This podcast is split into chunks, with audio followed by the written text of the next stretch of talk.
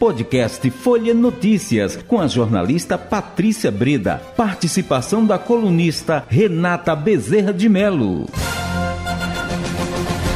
Sexta-feira, 12 de agosto de 2022. Começa agora mais uma edição do podcast Folha Notícias, direto da redação integrada Folha de Pernambuco. Sou Patrícia Breda. Chegou o momento da gente falar sobre política e com ela, Renata Bezerra de Mello, que é jornalista, colunista de política, jornal Folha de Pernambuco. A busca aí pelo, pelo, pelos grupos religiosos, notadamente os evangélicos, né, Renata? É o seguinte, o candidato a governador do União Brasil, Miguel Coelho, tá? Pode acabar levando aí uma vantagem sobre os candidatos do, do PP a deputado federal e também a deputado estadual. É, na verdade, ele pode acabar levando uma vantagem sobre o candidato oficial do PSB. Por quê? Porque o PP declarou apoio formalmente ao PSB, mas essa ala evangélica do PP, o PP tem uma ala bolsonarista e evangélica, uhum. tá? E vota ali, vai votar é, uma parte em Miguel Coelho. Uma parte já adiantou, que a gente já contou aqui, que é Michelle Collins e Clayton Collins. Qual é o detalhe? Depois que Michelle e Clayton Collins abriram essa porta aí, é, deram o primeiro passo, agora tem uma outra parte ali do PP que também, o Patrícia, pensa em votar em Miguel Coelho. Então já houve conversas e tudo mais. E vai haver novas conversas marcadas. É, essas conversas estão em curso ali nos bastidores. São conversas que vêm sendo feitas feitas de forma silenciosa. Uhum. É, você sabe que na política, quando um começa a avançar no território, o outro vem e tenta avançar também. Isso. Então, é, é, o que, é que acontece? Eles estão fazendo essa, essa, coisa, essa coisa muito, com muito, muita cautela ali, sobretudo porque também o PP deu liberdade de atuação a essa ala é, bolsonarista e evangélica. Isso é autorizado, né, essa liberdade de atuação de pelo presidente estadual do PT, Eduardo da Fonte, mas, de alguma forma, isso vai de encontro à, à posição formal do PT que apoia Danilo Cabral. Então, o que se fala também é que dentro da campanha de Danilo Cabral, viu, Patrícia, não se abriu muito um viés para isso, porque ele está muito vinculado à campanha de Lula. E essa coisa do, do público evangélico é muito mais ligado ao presidente Jair Bolsonaro, né? Então, uhum. é, se diz que na campanha, nos bastidores, o que se diz é que ficou até sem espaço no palanque de Danilo Cabral para esse pessoal, sabe? Uhum. E aí, a, a situação agora é que eles, além de procurarem Miguel Coelho, além de Michele Collins e Cleiton Collins procurarem Miguel Coelho, também tem Adalto Santos, que já teve conversa, presbítero Adalto, que é deputado estadual, tá? E tem umas rusgas aí com o PSB, porque se fala também que o PSB não tem tratado é, muito bem, não tem atendido ali da forma como seria o esperado. E aí, Adalto também já teve conversas com Miguel Adalto Santos, que é deputado estadual, candidato à reeleição.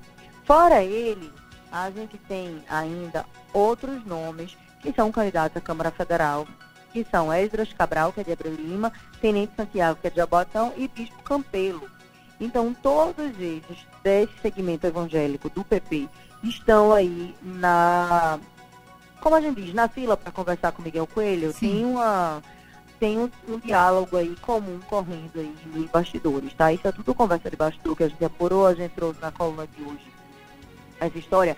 E o detalhe desse conjunto todo é que Clarissa Teste e Júnior Teste, que são ali uns candidatos considerados bolsonaristas mais ortodoxos, né? Ela vai ser candidata à Câmara Federal e ele à estadual.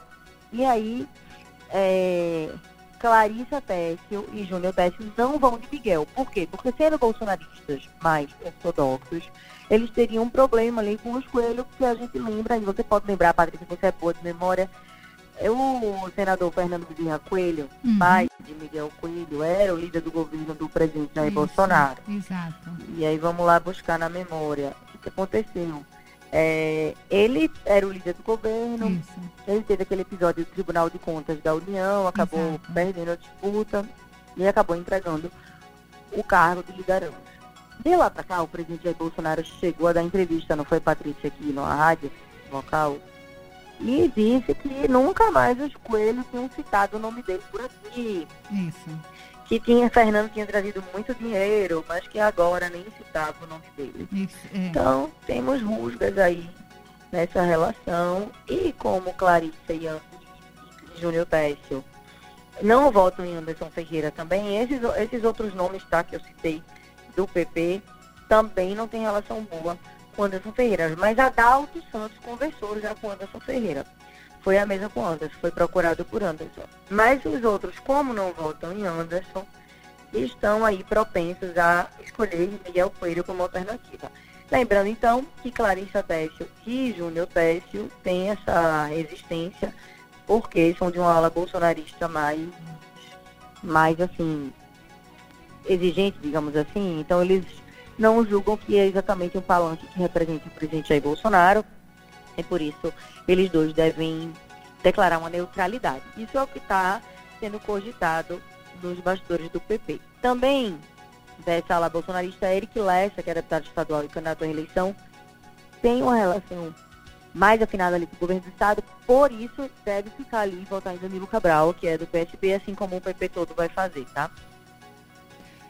Isso. Então, é, essa construção que envolve os evangélicos, acho que tem um reflexo ali, né? Um, um, espelho na corrida nacional de como esse eleitorado evangélico é importante, né? Inclusive hoje teve um dos candidatos aí do governo do estado estava perguntando, olha, a vai votar como? Uhum. Todo mundo de olho, né? Nesse eleitorado evangélico. Como, é, como ele não está abrindo muito espaço no palanque a escola tem razão, o campo fez uma carta para o público evangélico. Danilo não tem essa, não tem tido essa propensão aí. Uhum. Então, diante desse, desse cenário, é, esse, esse eleitorado evangélico que está concentrado nesses candidatos do PP em Pernambuco deve acabar drenando votos para o Coelho.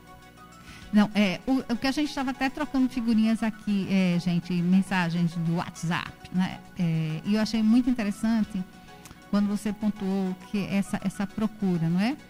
E, e, a campanha de Lula também parece buscando aí esse contato. Aí a minha pergunta, mas o Estado não é laico? Como é que é isso? O Brasil é realmente um país meio difícil de se compreender, não é? E a gente aí, Intrincado, né? Não é, Renata? E aí a gente começa a ver é, a, a, ao redor disso, né? Eu, eu tenho a, a, questão de que a campanha de Bolsonaro pretende é, unir a imagem de colar a imagem de Janja com as religiões de matriz africanas. Tem o um vídeo de. Eu estou vendo isso aqui agora, descobri isso aqui agora, de, de Janaína Pascoal chorando, pedindo que Michele Bolsonaro não plante a divisão religiosa. Não, Aí... e a gente teve esse episódio. Ah. É a gente teve esse episódio de Michele Bolsonaro, que a gente contou aqui também na rádio recentemente, hum. que ela endossou ali, uma vereadora de São Paulo, sobre a questão, associando ali a questão da, da religião de matriz africana a ex-presidente Lula, com o vídeo que o ex-presidente Lula aparecia, e isso gerou muita reação também, isso. né? Uhum. É, da forma como ela tratou o tema. Isso. E aí, é, como você falou hoje, já a campanha de, do presidente Jair Bolsonaro já anda estudando, né, Isso. associar é, Janja, que é a mulher do ex-presidente Lula, a, a também é, essa questão, né? Então, uhum.